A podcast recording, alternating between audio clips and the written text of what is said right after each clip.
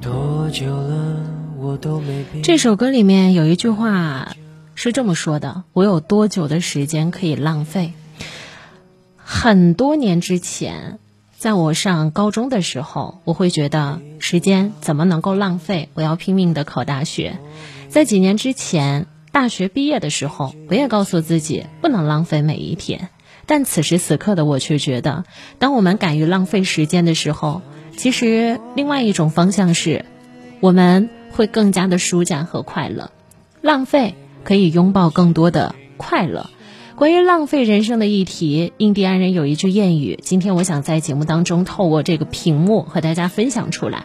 他说：“别走得太快，等一等灵魂。”有一对研究者到非洲原始丛林去做考察，请了当地的土著来做向导。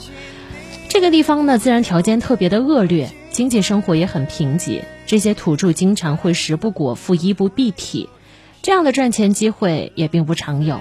有一群人负重疾行，在奇异而危险的环境下受了不少伤，但是土著们从来没有任何的怨言。直到第四天，他们说什么都不肯往前一步了。研究者追问他们说：“我们赶了三天的路，灵魂追赶不上我们的脚步了，所以我必须停下来，等等我的灵魂追赶上来。”这句话说的太有智慧了，别走得太快，请你等一等你的灵魂。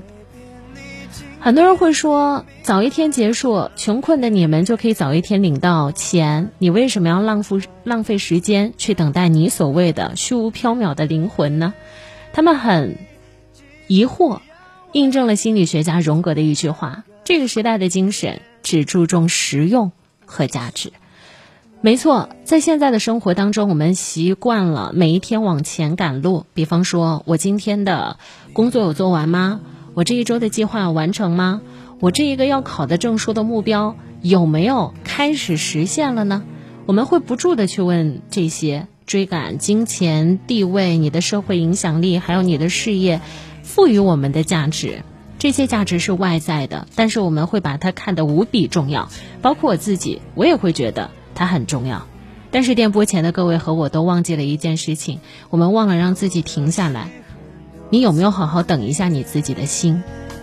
我对于这一句话的理解是，有的时候我们的行为和自己的内心是脱节的。我们的行为在一个惯性的路上一直往前走，去争取这个社会告诉我们大体的成功的样子和方向是什么的，但是我们却忽略了自己的内心，我想要的究竟是什么？